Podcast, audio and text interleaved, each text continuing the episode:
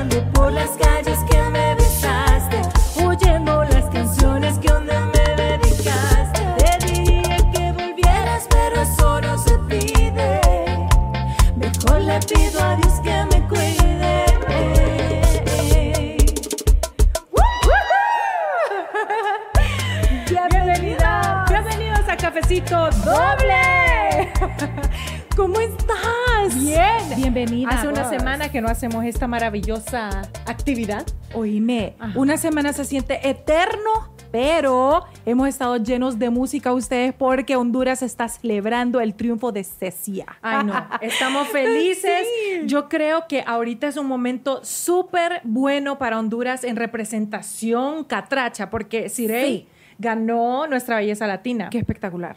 Espectacular. Eh, y ahora Cecia gana la academia, que nosotras estuvimos súper adictas. Ayer cuando Sí. terminó y ya no había un 24-7, decía, ¿qué voy a hacer con mi vida Te ahora? dio depresión. Sí. Oíme, fíjate que no sé por qué, yo no sé si a ustedes les pasó, pero esta, esta temporada a mí me costó, yo la vi desde el principio, siempre la vi desde los castings, pero me costó un poquito más que la temporada pasada eh, conectarme con cada uno de los personajes. Obviamente con Cecia siempre, ¿verdad? Porque es la que nos representaba. Pero fíjense que la temporada pasada como que me enganché con cada uno de ellos bien rápido. Entonces yo pensaba que esta temporada no iba a ser tan fascinante y que va ustedes. Después estaba como súper, o Sí, sea, no, todos eh, los fines de fue semana. intenso. Ay, no. Ante- ¿Cuándo fue? Ah, El dom- domingo, Sí. lunes, mar Anteayer. Fue intensísimo. Sí, sí. Así que estamos súper contentas celebrando con todo Honduras, a la leona de Honduras, porque qué gran triunfo. Sí. Y de verdad, qué talento es Hipota. Oh my God. ¿Y sabes qué? Lloré horrible cuando cantó la última canción. Lloré ¿Verdad? fatal. Sí. O sea, Qué estaba demasiado emocionada. Y sabes que ese triunfo ya lo sentíamos desde antes de ganar. O sea, Fíjate que cuando Facu estuvo acá, ustedes que si no han visto ese episodio con Facundo Caballero, los invito a que lo vean porque está impresionante, está in- increíble ese episodio. Pero él, justo antes de empezar el episodio, él nos lo comentó porque justo iban a empezar Sí. las, ah, eh, iban a empezar los conciertos en vivo, faltaba como una o dos semanas. Ajá. Y él me dijo así como, Sheila, yo creo que este año Honduras va a ganar. él siempre lo supo, ustedes, qué emoción. Así que bueno, tenemos doble celebración, cafecito Sí. doble, temazo, como digo yo siempre. Sí, y bueno, vamos a empezar agradeciéndoles Sí. una vez más por su conexión con nosotras. Sí. La verdad es, lo, de lo más importante para nosotras es que ustedes se conecten todos los martes con nosotras a las 8 de la noche, que le den eh, suscribirse, que le den a esa campanita, que se pongan a comentar con nosotras. De verdad, se lo agradecemos muchísimo. Y nuestra Brindo familia por sigue creciendo. Así, Así que es. esperamos que tengan su cafecito listo. Salud. Salud, salud por vos, salud por todos ustedes. Gracias por suscribirse a este canal. Es una familia que crece y crece. Sí. Y bueno, tenemos, como dijiste, temazo. Hoy vamos Me a encanta. hablar de la vergüenza. Uf. Ese es el tema de hoy.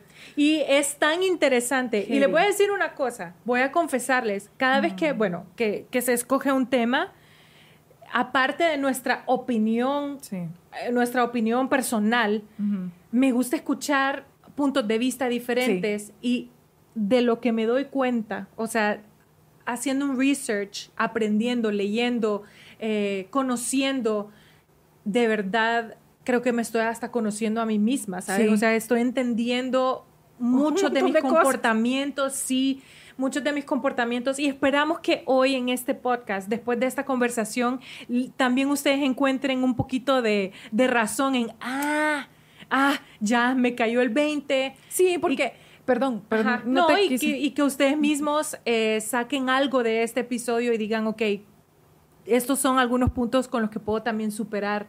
Por favor, escríbanos, déjennos saber cuáles han sido sus experiencias más, más aterradoras con respecto a la vergüenza, porque la verdad es que siento que a veces hay unas experiencias que uno pasa que da tanta vergüenza que no puedes como ni siquiera volver a ese, a esa, a ese recuerdo. Sí, sin sí, sí. sentirte horrible. Pero ¿verdad? ahorita ya vamos a ver algo muy interesante sobre eso, porque se puede confundir a veces. Pero bueno, empezando, vamos a, a- a decir que la vergüenza, pues, es un, es un sentimiento, Sí. es una emoción. Y en inglés yo creo que emotion, ¿verdad? Que es eso mismo, una emoción.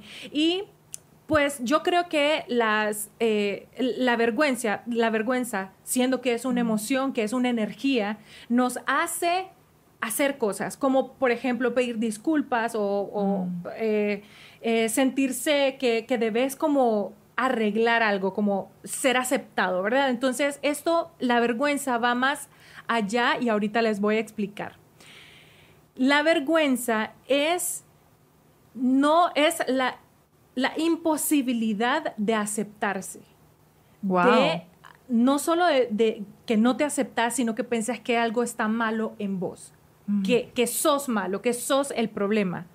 Entonces, wow. esto va más allá, por eso les digo que hay que tener cuidado en no confundirlo, porque hay una gran diferencia entre vergüenza, pena y culpa. Son Mira. tres cosas diferentes. Entonces, la vergüenza, como ya lo dije, es cuando vos te sentís que vos sos el problema, que sos malo, que no servís, que no valés y, y no tenés la capacidad de sentirte que merecedor de nada, ni merecedor de amor, ni merecedor de nada. Entonces, esa vergüenza, esa, eh, eso de eso te Ni de hace amor, sentir ni de reconocimiento, ni de... Ni, correcto. Ni, Eh, ni de nada de, Exacto, nada de lo exacto. bueno. La, la, la, la pena es diferente. La pena es un momento de incomodidad. O sea, una pena podemos sentir, por ejemplo, no sé si si eructaste enfrente de alguien y si te caíste, por ejemplo, es un momento incómodo, incómodo, que esa es la pena, pero vergüenza va más allá, es algo bien profundo, es complicado, muchos lo sentimos y tenemos que tratar de como que autoanalizarnos para Sí. poder encontrar de dónde vienen todas estas cosas que sentimos. Y bueno, siendo la culpa una que no está tan mal, porque por ejemplo la culpa lo que hace es poner, por ejemplo, tu, tu, tu estándar de... de eh, de comportamiento en tela de juicio, o sea, por ejemplo, decís como, ok, no, le hablé mal a mi mamá, yo no soy, yo no quiero ser ese tipo de hija. O hiciste algo que para vos, que no, de, no determina quién sos como persona. Entonces sentís esa culpa y querés remediarlo. Ajá. Esa es la culpa. Entonces eh, hay diferencia entre estas tres cosas. Sí, es cierto, uno normalmente confunde esos términos. Uno siempre dice, ay, qué gran pena me dio hacer, ¿me entendés? Y es cierto que bueno, que es, es importante entender la diferencia entre una y la otra.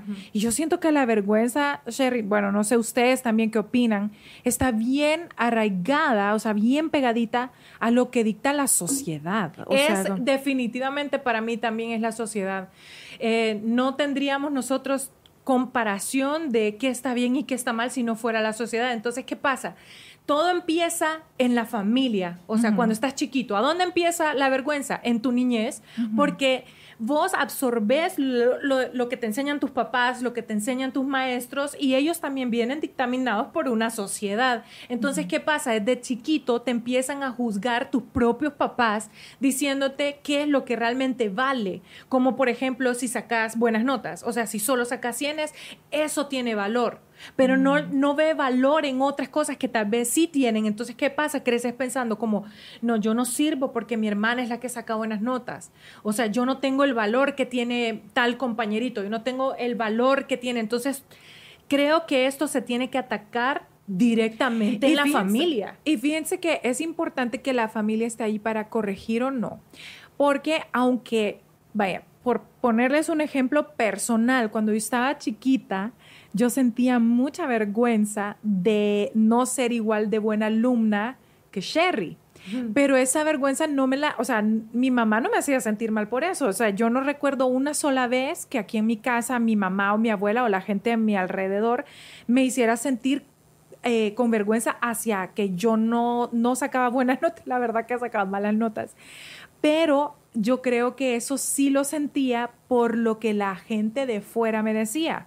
¿Me entendés? Tal vez los maestros, tal vez cosas que uno ni siquiera se da cuenta, pero es importante en la familia corregir esas cosas. Como decir, como no, sabes que no tenés que ser igual de buena alumna o mala alumna que tu hermana o, tu hermano o, quien sea.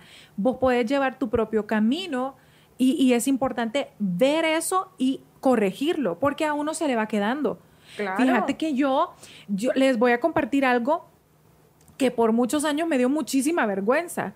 Yo no me gradué de, eh, de, bachillerato. Yo, a mí solamente me dieron el high school, el high school diploma. que solamente me vale para estudiar en Estados Unidos. Entonces, para poder, digamos, si yo, yo hubiera decidido estudiar aquí en Honduras, en la universidad, yo no hubiera podido con lo que yo salí del colegio. Entonces, por muchísimos años ustedes, yo ni siquiera hablaba del tema, ¿sabes? Como que te lo silencias, lo callas, es un secreto, es como un gran secreto, ¿verdad? Como el, el, el elefante rosado en, en la habitación cuando, te preguntan como eh, nivel de educación. Ajá. ¿Me entendés? Y me daba una vergüenza absoluta, pero tan profunda, no te lo puedo explicar. Era bien difícil para mí.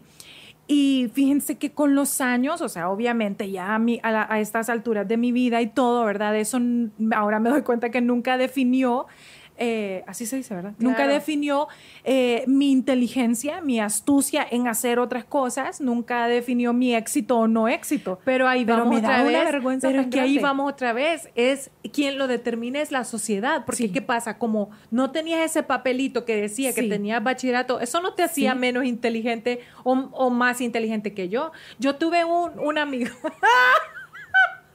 Ustedes se lo perdieron. Miren, esta risa va a sonar bien ridícula, pero les voy a explicar por qué nos reímos así. Ahorita pasó un zancudo, ¿verdad? Ustedes saben que aquí en Honduras, usted aquí son, es zancudo, la parte de la familia es el zancudo. Entonces van varios episodios, van varios episodios que Sherry, yo la he cachado y Nacho también, bueno, todos, haciéndole así, así como ahorita estamos en una conversación intensa, o sea, seria, y de repente ella como... Entonces ahorita nos pasó por aquí un zancudo y las dos volteamos hacia el saco de mi hermana le iba a hacer así. Pero el zancudo es parte de la familia hondureña. todo como todo Ay, lo siento, qué risa. Ok, em, perdón. ¿En qué estábamos? Pues, hasta ah, sí, no, que la sociedad te hace ah, sentir que... Ah, entonces, ¿qué, ¿qué, ¿qué, pasa? Por ejemplo, yo tenía un amigo que no se graduó, llegó hasta tercer grado.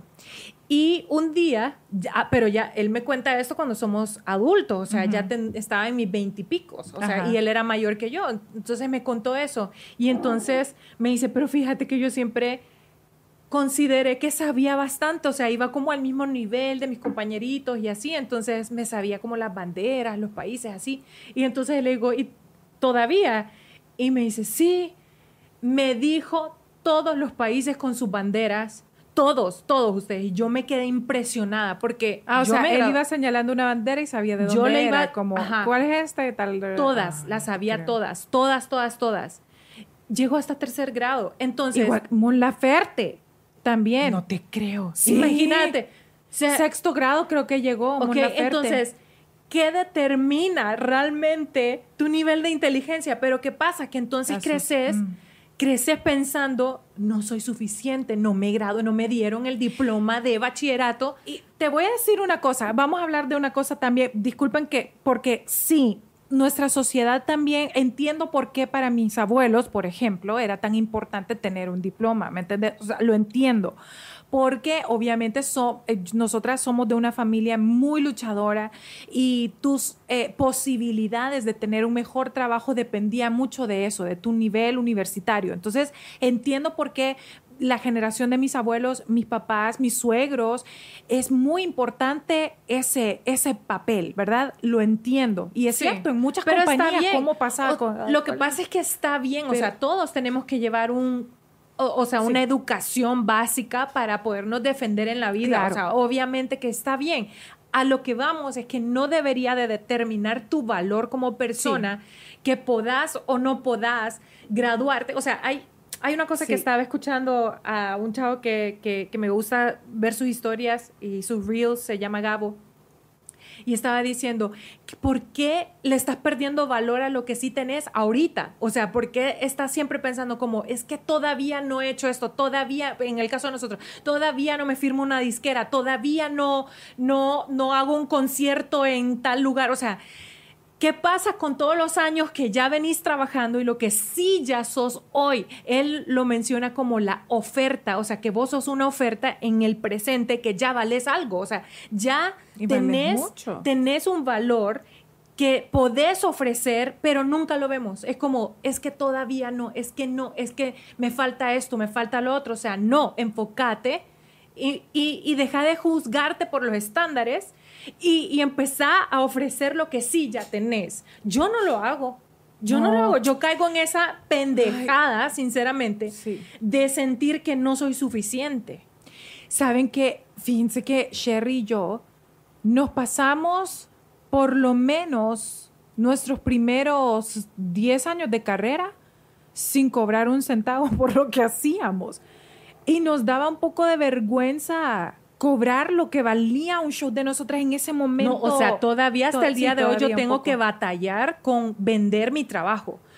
Y, y, y, y nadie es así, o sea, vos no vas a una clínica y te cobran 2.200 lempiras por una consulta o 1.800 lempiras y estás ahí como, eh, eh, pero usted cree, yo- a mí me parece, nadie dice nada, es lo No, que cobra un doctor No, y punto. Nadie, Eh, nadie le dice al doctor, no le parece que está Sí. cobrando mucho, doctor. ¿No le parece que vale mucho eso que usted me está vendiendo? No, nadie dice nada. Entonces, ¿por qué? En, ¿Por qué a la hora de nosotros? Yo sé la razón, usted, yo sé la razón, yo sé por qué yo soy así. Pero pues, entre ustedes tienen que buscar esas razones. O sea, no, como lo dije al principio, en la familia, en la familia se tienen que atacar estas cosas. O sea, en tu casa te tienen que enseñar estas cosas para que vos te, porque vos no vas a la escuela y no te enseñan de vergüenza. No te enseñan a hacer dinero, no te enseñan de negocios, no te enseñan a invertir, no te enseñan del Bitcoin. Tenés que aprenderlo en redes sociales. ¿Me entendés? Y, y esas son cosas que, que son instrumentos Es- para vivir. Qué curioso, qué curioso se me hace pensar en que es un tema tan poco abordado, teniendo tanta importancia eh, en, en como tus, en tu desenvolvimiento en la vida, fíjate, porque honestamente tenés que aprender a cómo darte valor y al final del, del día, o sea, estamos hablando de eso y me estoy dando cuenta que lo más importante es el amor propio. O sea, volvemos a la- al, al origen, volvemos a lo mismo que constantemente estamos hablando en este, en este podcast. Es el Sí, amor. El amor, luego el amor propio, Ajá. luego no tener amor propio es lo que te hace sentir esa carencia, o sea, vergüenza, sentir que no sos suficiente, que no vales lo suficiente, que no sos merecedor. Y lo que te detiene en la vida de hacer Claro, cosas. es un freno. ¿Saben cuántas veces? Miren, yo les voy a contar, mi suegra es una mujer, ustedes, es, mi suegra no sabe qué significa, no entiende la palabra vergüenza. Ella no la compre- no existe en su vocabulario, en su, eh, en su, en su ser, en su universo, esa palabra no existe, pongámoslo así. Es una mujer luchona que cómo, o sea, cómo hizo todo lo que una, ustedes saben que las mamás son así un poco, Sí, ¿verdad? Te, te- te sale ese, ajá, te sale ese instinto de mamá y va contra el mundo. Pero mi suegra honestamente no tiene nada de vergüenza para preguntar cosas, para pedir ayuda de cosas y cosas importantes, Sherry. O sea, te estoy hablando que mi suegra ha resuelto cosas que tal vez ni Nacho, ni, ni mi suegro, ni el otro, ni, ni mi cuñado, nadie cree en ella. Y ella va y, Y lo hace, increíble. lo resuelve porque no tiene vergüenza. Es que, Y es bueno, tan estoy importante. 100% segura, 100% segura que de, lo, de todo lo que, o sea, las cosas importantes que yo he perdido en mi vida Sí. están basadas en la vergüenza. Qué horror. O sea, yo, yo perdí, por ejemplo, de estar en una novela en Telemundo por vergüenza. ¿Qué Y te da vergüenza? ¿Qué era lo que te da vergüenza de esa oportunidad? Mi peso. Y estaba flaca, ustedes. O sea, estaba flaca. Todavía no me había dado eh, hipotiroidismo ni nada de esta historia. Les voy a contar. Un amigo me, eh, me, me dice, fíjate que están, yo estaba en la universidad, entonces, y tenía trabajo los fines de semana, entonces me dice, fíjate que están eh, ofreciendo súper buen pago por ser extra para una novela. Eh, decir, eh, tenemos que, eh, vamos a estar supuestamente en un lugar de motocicletas, como una venta de motocicletas, pero nosotros somos extra, vamos a estar atrás.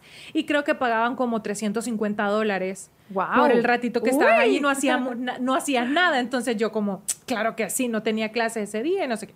Bueno, entonces ya llego al lugar y pasamos todo el día, entonces nos dan instrucciones, al ratito yo vi que me pusieron, me llamaron para salir justo atrás de los actores y no sé qué.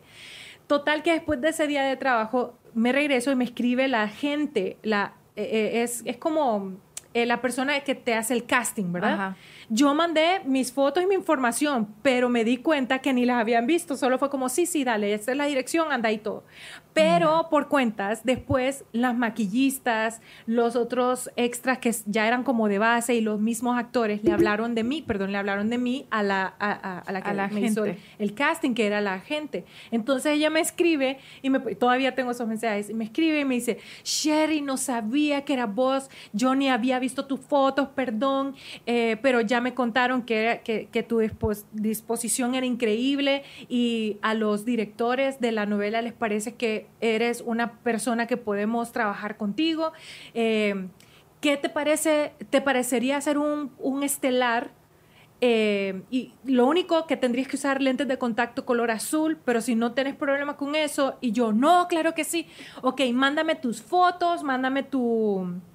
Ellos tienen un, un, una palabra para eso, que es cuando vos pones cuánto medís, cuánto... Es como mm. una tarjeta, como sí. le dicen, se me va ahorita en este momento el nombre.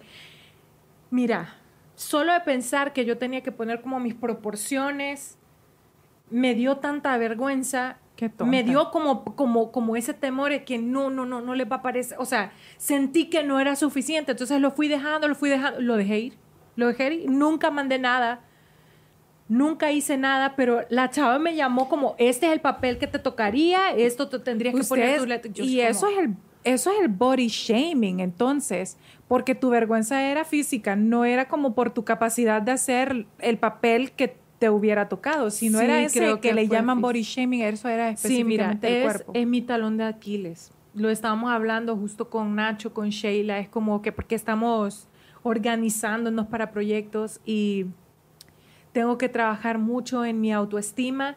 Como digo, la vergüenza, lo que estábamos hablando, la vergüenza va más allá, va sobre una idea que lleva de demasiados años pues, en tu cabeza, que está difícil. En inglés hay una palabra que se llama paradigm, que es específicamente cuando un pensamiento, una narrativa está en tu cabeza por tanto tiempo que te la crees para vos es como tu, ¿Cómo, ¿Cuál tu es esa palabra absoluta. en español? Paradigma, paradigma. Paradigma, será paradigma, paradigma. paradigma. Puede ser que sea paradigma. Entonces, se puede, se puede solucionar, o sea, tiene como terapia y, y, y cosas que pueden... Como que como... te sembraron esa, o sea, te sembraste sí. vos misma o alguien sí. te siembra una idea, que ustedes sí. como aquella película, ¿se acuerdan de Inception?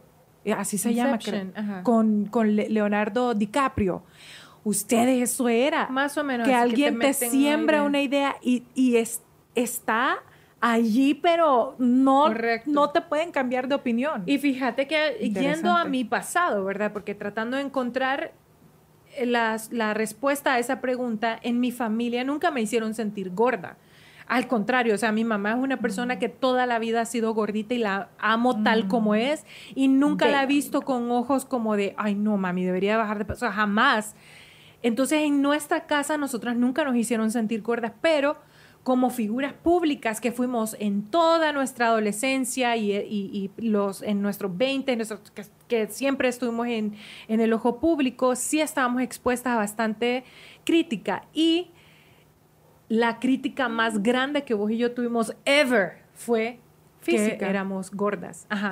Y no siendo gordas, nunca fuimos gordas. Entonces, creo que eso se me quedó muy acá, que para mí tengo que estar delgada para que valga la pena que yo haga algo, tiene que ser perfecto y la perfección no existe. Ve, eso justo y buscamos la puta perfección eh, cuando no existe y yo misma me mira, me sofoco, de verdad, perdón que me estoy poniendo súper intensa, pero es que me frustra tanto no poder, ya lo entiendo, ¿me? O sea, ya lo tengo, ya sé qué es. Y no sé cómo soltarlo, no sé cómo dejarlo y, de, ir y decir, fuck it, esta soy yo, estas son mis libras, estoy haciendo todo lo posible por bajar de peso, pero esta soy yo ahorita con mi double chin, con mi panza, con mi celulitis, o sea, this is me, fuck it. Y yo no sé cómo hacer eso y cómo soltar y poner en, en mis redes así un outfit y, y, yo sentirme que no me veo gorda y, y no sentir que me van a juzgar. Pero el primer paso, el primer paso es lo que acabas de hacer, la aceptación. Correcto. Saben que el primer paso, honestamente, para ella es decir eso en público, sinceramente. Entonces, es sentirte orgullosa de vos misma, porque es un journey, es un camino, es un andar bien difícil a unos nos afecta más que a otros, porque no quiere decir que a mí no me afecta, ¿verdad? Porque es, pero, pero todos tenemos una forma diferente de tomarlo. Y la verdad es que esto que acabas de hacer, o sea, eh, darte cuenta que eso te está impidiendo eh, ser feliz y alejarte de eso y soltar y, hablar de eso. Mientras más lo hables, más libertad te va a dar y, más cómodo te vas a sentir. Eso, eso definitivamente, miren, le estaba, estábamos comentando el tema con Sheila y hay un antídoto para la vergüenza y es hablarlo. Porque cuando lo hablas y lo sacas y te, te encontrás con empatía, la vergüenza pierde todo el valor. Le quitas tanto, tanta importancia, le quitas peso. Sí, mira, te voy a poner un ejemplo. Uno de nuestros mejores amigos se, tardó muchísimo después de conocerlo, mínimo 6, 6, 7 años eh, de que ya lo conocíamos y nosotros todos sabíamos que era gay, todos sabíamos. Le costó tanto decirnos, mm. pero ¿qué pasa? Él tenía mucha vergüenza porque la sociedad te enseña que eso no está bien. Claro, ahora vivimos en el mejor tiempo para, para que si vos para ser vos mismo. Para ser vos mismo. Pero él no sentía eso. Y entonces cuando finalmente lo dijo yo, ya sabía, está bien, te amo así. Y mira, se desplomó horrible porque perdió esa vergüenza, perdió total valor de ese momento en adelante, empezó a ser libre, por lo menos conmigo. Entonces, es que da tanto miedo que la gente que vos amás, respetás o admirás te vean que no sos suficiente. Ese es, algo con lo que uno batalla todo el tiempo y existe en todos los ámbitos. O sea, estamos hablando... Sí, no, por eso es súper importante que ustedes no sean haters de cibernéticos. O sea, no sean bullying de, detrás, no se escondan, no sean cobardes detrás de un teléfono, de una computadora, porque Ustedes no saben las batallas de los demás, ustedes no saben si esa persona está pasando por un pedo súper serio y se quiere suicidar, ustedes no saben si esas personas han tenido 10 años de terapia y están al borde de tirarse de un puente o no, ustedes no lo saben, entonces no sean la razón por la cual una persona toma esa última decisión de decir definitivamente no valgo nada y termine o metiéndose en drogas o, en alcohol o, matándose. No sean esa persona porque ustedes mismos están atravesando alguna, alguna, están enfrentando alguna batalla. Alguna, porque la perfección no existe. Eso, justo que acabas de decir es bien importante que entremos a, a ese tema uno se hace como estas expectativas de la perfección tan grandes, ¿verdad? O sea, uno piensa como que cuando querés bajar de peso, tenés una meta de 30 libras, bajaste 15, pero como no llevas 30, no lo ves bien. Y lo que, y, lo que ya perdiste, y si tenés las piernas marcaditas, bonitas, pero tenés celulitis, no está perfecto. Por, entonces no vale porque tiene un poquito de celulitis. Y cuando estás en un trabajo, en ese trabajo Em, como no cumpliste las, las metas que te están poniendo allí, como, y todo lo que sí hiciste y, y todos los logros que sí ya cumpliste, sí. ¿por qué uno es constantemente así?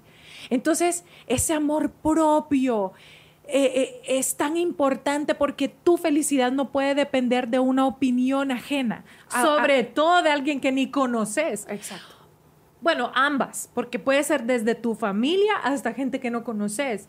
Que mi felicidad en este momento dependa de una opinión ajena, realmente, eh, o sea, it's fucked up.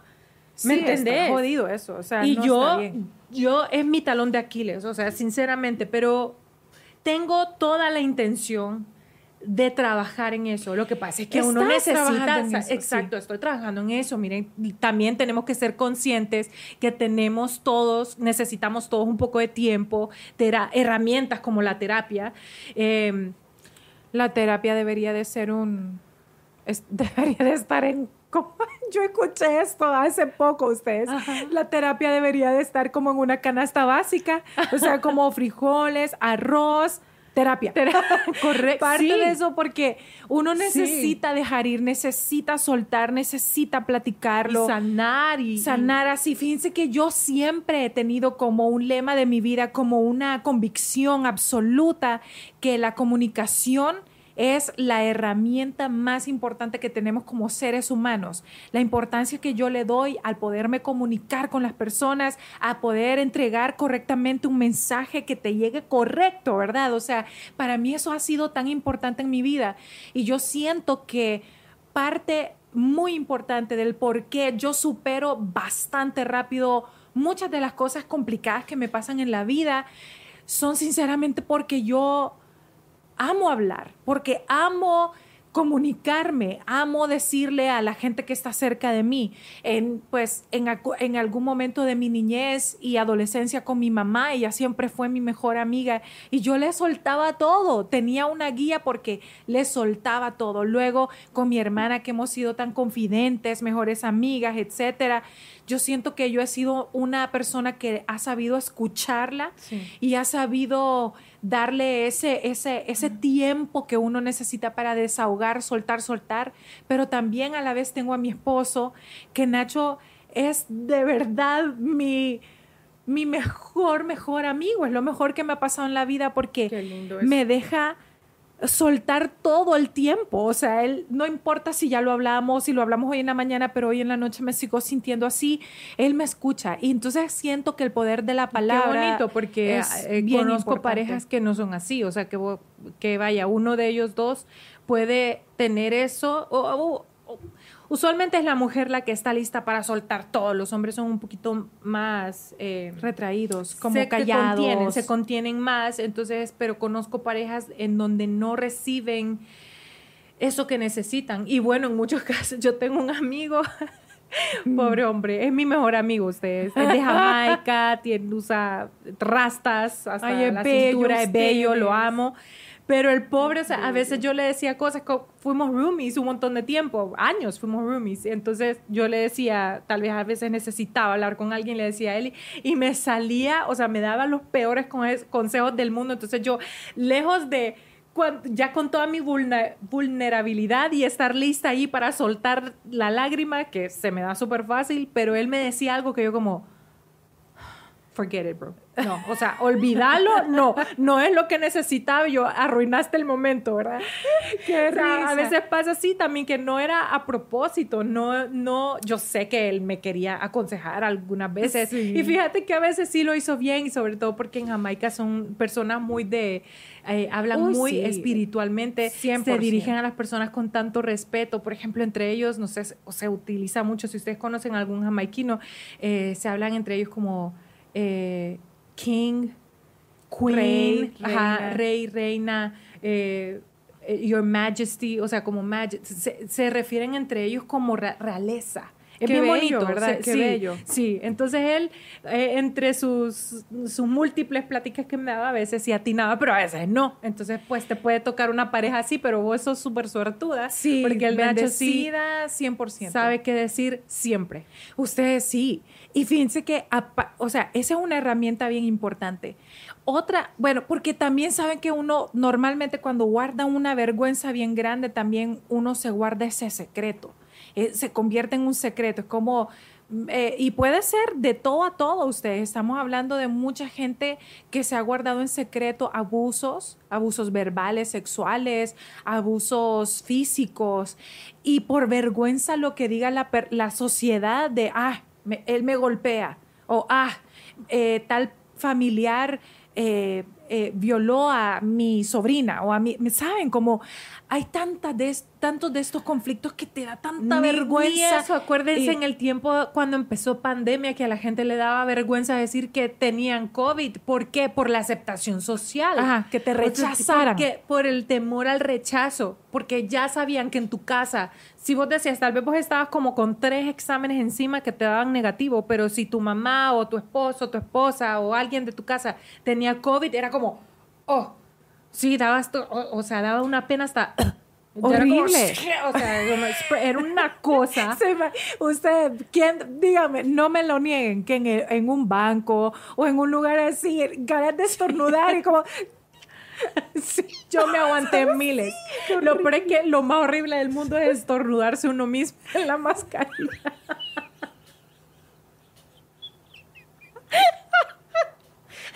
No, amistad, ¿qué te ha pasado? A todos nos ha pasado, no mientan.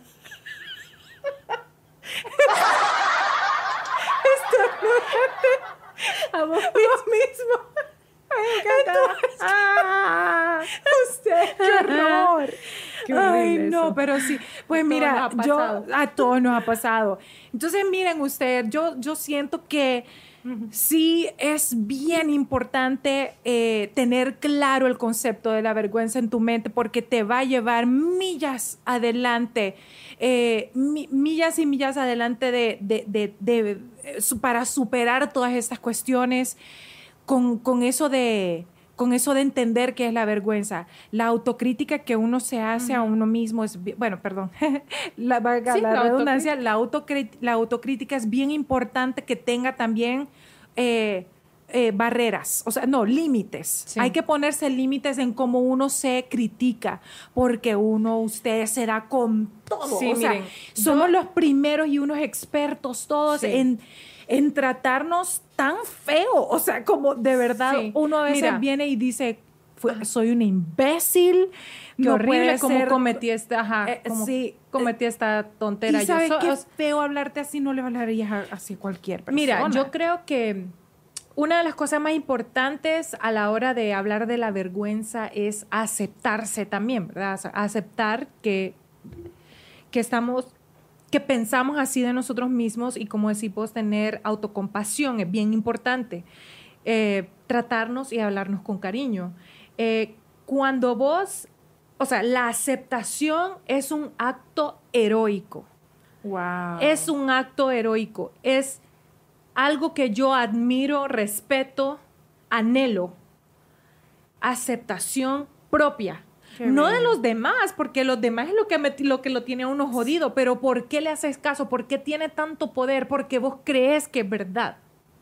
Entonces, cuando uno se acepta y suelta, te convertís en un héroe, en una heroína, Qué bello en un eso. heroíne. Porque tiene que ser así, o sea, la vida la vivimos nosotros, o sea, vos, la tuya, yo, la mía, y a quién le importa lo que te haga feliz y lo que no. Entonces, en el momento que vos soltás y empezás a vivir tu verdadero ser, cuando perdés vergüenza de todo, perdés vergüenza de dónde vivís, de cómo se ve tu casa, de cómo se ve tu piso, cómo se ve tu cocina, cómo se ven tus ollas, empezás a subir y a publicar las historias. Eh, Ah, cuando, te- cuando ya no te da cosas, vergüenza. claro y yo sí. también por eso lo Claro menciono. que sí. cuando, cuando perdés el temor a ser juzgado por el carro en el que, en el que ¿En qué estás, en el que vas.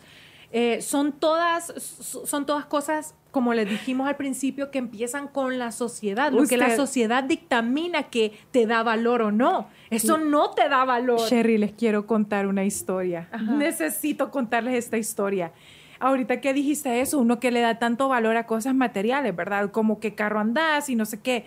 Usted, Sherry y yo, cuando estábamos en el tiempo de Diva, o sea, de la, cuando grabamos la canción Diva con Alexandra, con Daisy, y había como una ola artística bien importante en ese momento. Estaba un montón de gente triunfando y haciendo cosas y estábamos haciendo features y etcétera.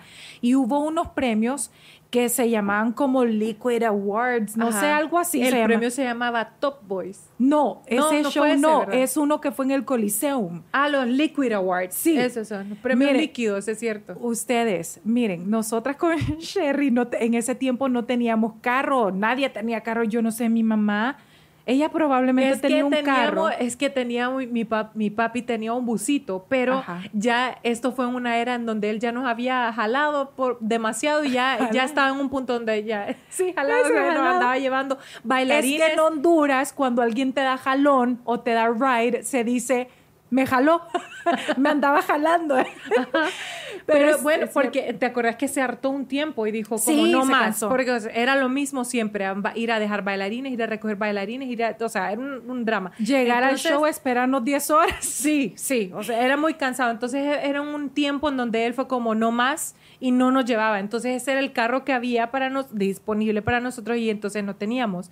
Pero en ese tiempo que ya conocíamos a Tino, al gran Tino. Ustedes tienen que conocer del famoso Tino. Fíjense que Tino fue el conductor de la familia de nosotras por muchos, de mi mamá realmente, por muchísimos años. Y cuando nosotras ya llegamos a la pantalla que regresamos de viajar, él se convirtió también en nuestro chofer. Él manejaba un taxi. Y ese taxi, yo ni me acuerdo el nombre, el número. el ca- 1434, el 1434, una cosa así. Ustedes, en ese taxi, que era de esos carros antiguos que tenían, como le dicen, co- cofre. Ah, a la, a la parte de atrás, que tenían un gran baúl en la parte de atrás, o que son carros como ochenteros, no sé, Sí, setenteros, sí, como- ochenteros. Como, ochenteros. Toyotas, no sé ni qué marca, pero tenían un gran espacio atrás.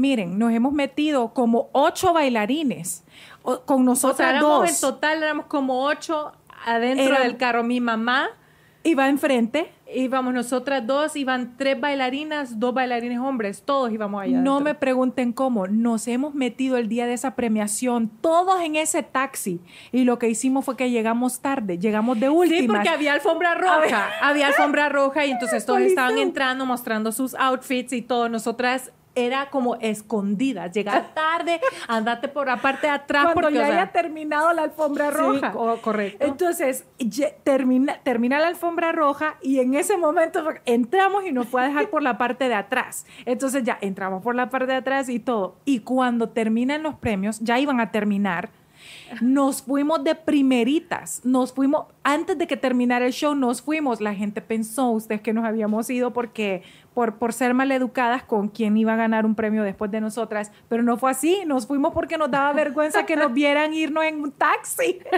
y éramos Pero fíjate, ocho o diez. fíjate cómo es que eso que estás diciendo, o sea, esas son nuestras razones. Yo creo que es la primera vez que lo estamos diciendo como así, en, Sí. en- en público. Pero en aquel momento pensaron que es cierto que fue una falta de respeto por quien iba a subir a recibir un premio o a cantar, ya ni sé. Y Ajá. había tanto drama alrededor de esas hipotas, o sea, era tan tan horrible que entonces la gente lo supuso así y nos lo echaron en cara encima de todo y nosotras por dentro como, ¿cómo me, ¿qué me callo? ¿Cuál de las dos cosas me callo? ¿Me defiendo de esto que me están acusando o les digo, es que andábamos en un taxi Es- 20? sí, o sea, ese fue el en un secreto. taxi feo. Sí, era feito. era- era jodido, era, era feito el jodido. Ay, perdón por Tino, pero él sabe que el taxi era como bien feo, era viejito y feo, pero bueno, ahí nos andaba para arriba y para abajo. Y fíjense que fue el mejor secreto guardado, creo yo, por mucho tiempo, porque claro, no podía, yo no podía de la vergüenza decir, no, usted que vamos a llegar en un taxi, o sea, Ajá, sí, ajá. pero vieran que con el tiempo esas cosas van cambiando un poco, o sea, Sí. claro, tu- tus posibilidades van cambiando, tu vida va cambiando y se siente diferente, pero en aquel momento se sentía bien real. Sí.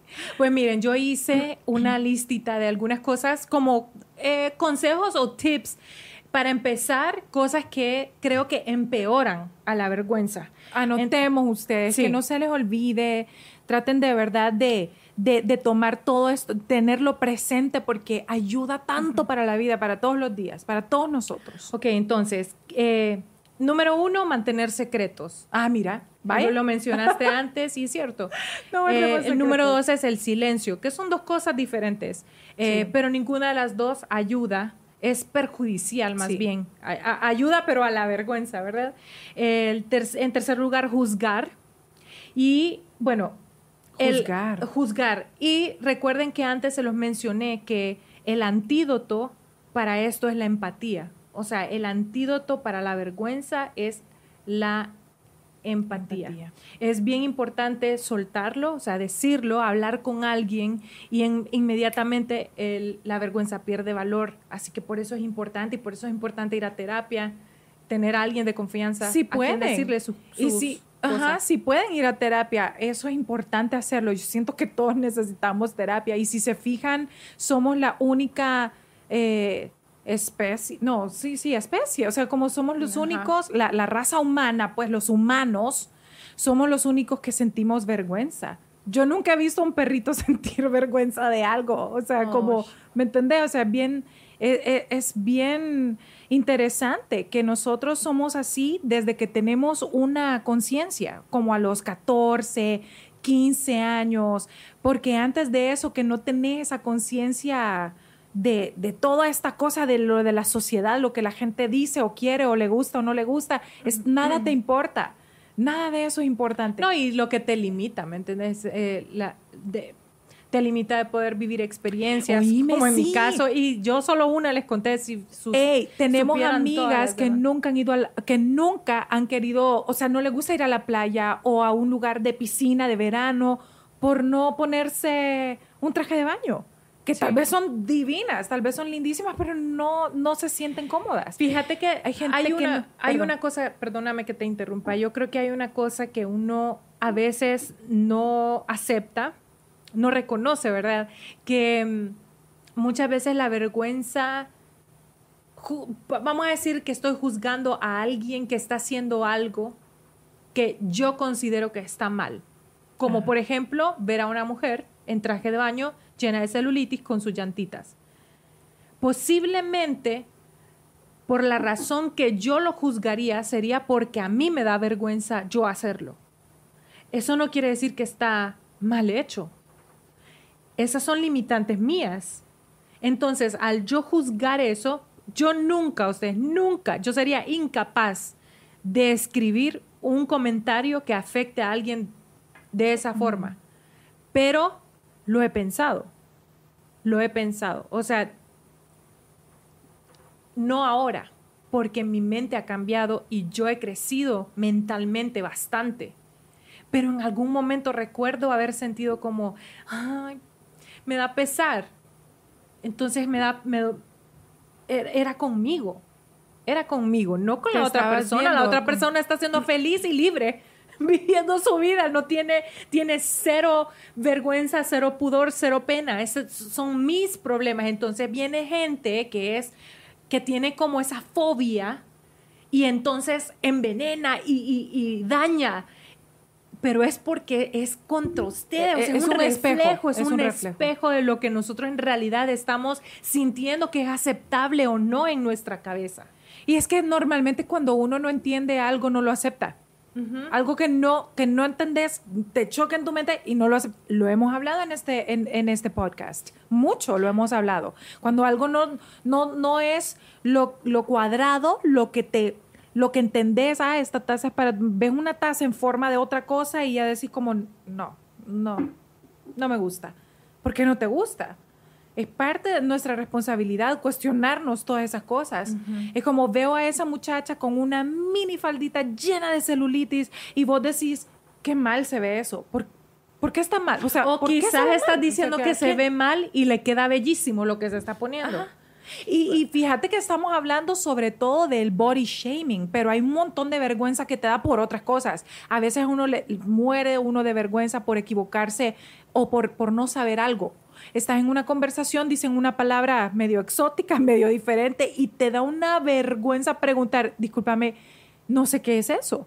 El otro día alguien en, una, en una reunión muy de, de nivel social alto y así, ¿verdad? Me ofreció algo de tomar que yo no tenía Ah. ni una idea de qué era. O sea, me sacó un nombre todo exótico que yo la quedé viendo y le dije, discúlpeme, no tengo No idea qué de es qué me eso". está hablando. No tomo tanto, me encantaría saber de qué, qué son esos, e- esos, ese tipo de licor. ¿Y te no acuerdas sé. qué era no? Me dijo algo de Pritz, Apple, Apple, Apple, Ap- Aperol, no, era Ap- Aperol. Aperol, creo, Spritz, Aperol Spritz, Ah, pues hay que Aperol investigar Spritz porque de no ni sé yo- qué. Porque yo tampoco sé qué es y yo fui bartender usted. Usted, pero, pero, yo no sé qué pero es. no tengan vergüenza a preguntar esas cosas, ¿ok? No tengan vergüenza a equivocarse o a no saber cómo se dice una palabra o cómo se escribe una palabra. Pregunten. Entonces, Entonces, ahora es tan importante saber lo que lo está afectando como tips, cositas que podemos hacer para mejorar lo de la vergüenza. Esto me ha caído, ustedes ni saben, ni saben hablar de este tema, por eso les digo que qué bueno que mm. existan que existan conversaciones así como esta, porque estoy segura que no estoy atravesando mm. sola esta situación, o sea, yo sé que no lo estoy atravesando. Y una, antes de, leer los tips, porque yo sé que no, no, no pensé en esta, pero se los digo, rodearse de las personas adecuadas es bien importante. Cuando uno se rodea de gente que te quiere ver triunfar y te quiere ver mejorar y te quiere ver eh, ser exitoso, es tan esencial porque esas personas obviamente ayudan a la seguridad en lo que estás haciendo. O sea, que le dan reassurance a tus propias ideas o a tus propias cosas que quieres hacer. Pues nosotras, por ejemplo, somos eso para mi mamá. Y es bien importante y estoy muy agradecida con la vida que nos dio esa mamá y también estoy agradecida que, por ejemplo, vos sos una hija que escucha a mi mamá mucho más que yo y mm. ella se siente muy apoyada por ambas y me encanta que nos tomamos el tiempo de escucharla y de apoyarle sus locuras, porque mi mamá es una persona que todavía tiene ideas fabulosas. Es una loca, como decía Lolita Cortés, es una loca, vieja. Sí, es una vieja loca, ridícula de talento. Así es mi mamá. Entonces, que nos tenga a nosotras es importante porque nosotras le damos como alas a esas ideas que ella tiene. Y yo creo que es importante que nos rodeemos de gente que nos hace eso, que, que, representa eso, que nos permite volar. Nacho es eso para vos también. y cada idea loca, y me incluyo allí, porque nosotros como Nacho estábamos pensando, y lo que hago viendo así como, ay, yo sé que él en su cabeza es, ay, jodido, porque algo se nos ocurrió, algo queremos hacer y eso ya implica inversión y tiempo y, ay, pero él le da y, ok, ok. Y si, si, si piensa que es una buena idea, pero no está bien dirigida, él nos ayuda a aterrizarla correctamente. Sí. Entonces, bueno, sí, nos aterriza cada rato. y bueno, ya para cerrar, ya casi es hora de irnos, gente. Pero tengo tips mm. antes de irnos. Y bueno, el primero, que ya lo hablamos, es eh, reconocerla, reconocer la vergüenza y como te dije al principio, yo me hago mucho autoanálisis y trato de ver a dónde empezó cómo comenzó, por qué me siento así. Es importante reconocerla.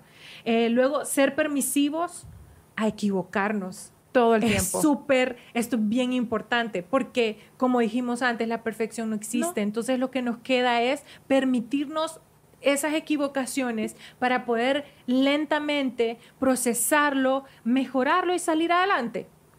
Y ya, o sea, no, no debemos juzgarnos tan, tan fuerte.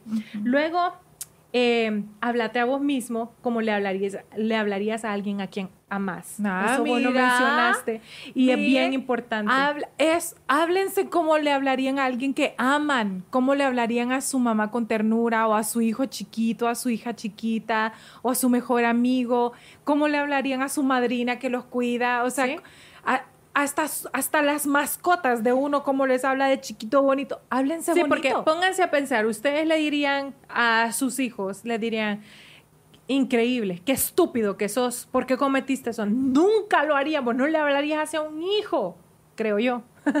o sea, hay, hay, hay, de caso a caso, pero digo, como dijiste, hasta una mascota, o sea, no, no, uno no puede tratarse mal, yo lo hago, tengo que parar Obviamente no es que me quedo, eh, o sea, apuñalando, no, no, no es que lo hago así, pero lo he hecho y estoy tratando de cambiarlo poco a poco. Todo es un proceso en esta vida, More. bueno, y luego... Eh, busca, buscar refugio en una persona a quien le tengas confianza. Hay cosas que uno no puede decir, ustedes. Hay cosas que uno realmente tiene una batalla muy grande y son cosas serias que uno no puede simplemente decir, ¿me entendés? Pero si tenés a alguien de confianza a quien le puedas decir, me siento de esta forma, utiliza a esa persona como tu refugio. Sí. Eh, vos y yo lo hacemos mucho porque ambas tenemos algunas cosas con las que batallamos. Claro, que no son cosas que hablamos con cualquiera, pero entre nosotras y así una le ayuda a, a ver claridad a la otra. Y eso nos ayuda mucho.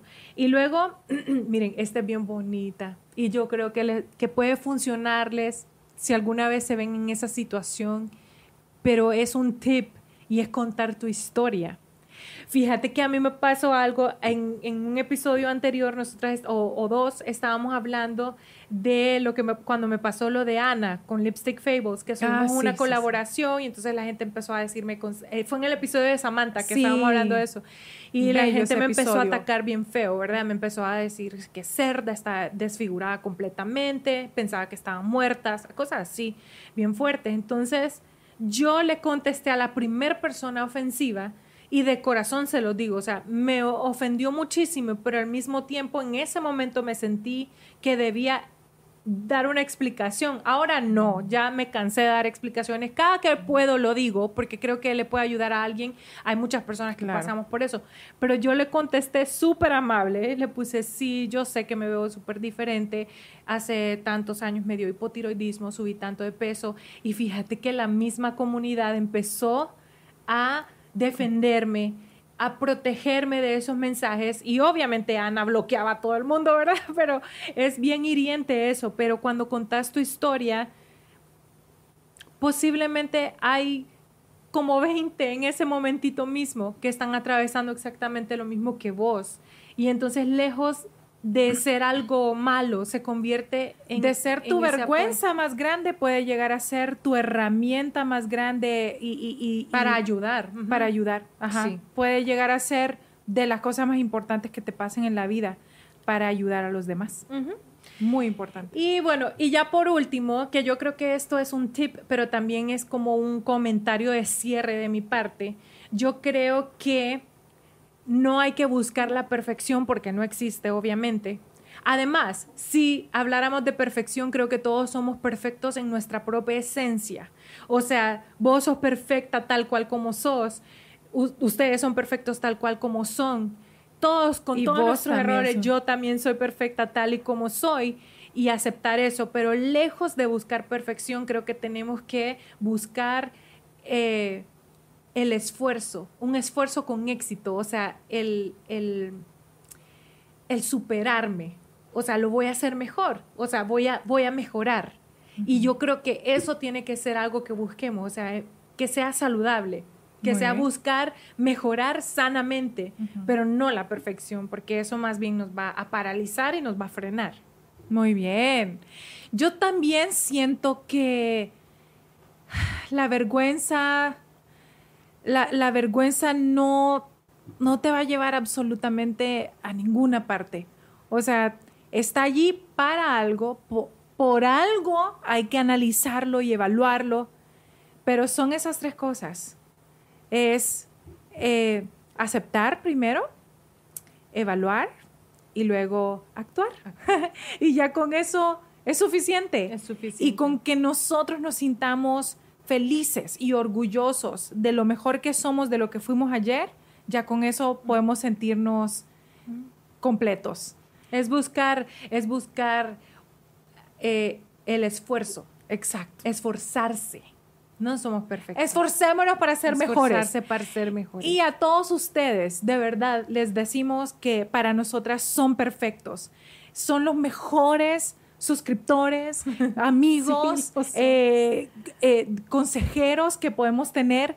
Gracias eh, por ser una parte comunidad de bien sana. Sí. Es súper sana. O sea, por lo menos nosotras no hemos recibido hate aquí en nuestro no, canal. No, y todo el mundo que ha opinado algo que tal vez no le parece lo ha hecho con mucho, respeto, y lo agradecemos enormemente. Y por supuesto que agradecemos que estuvieron aquí con nosotras en este episodio y por supuesto que nos vemos el próximo martes a las 8 de la noche aquí en Cafecito Doble.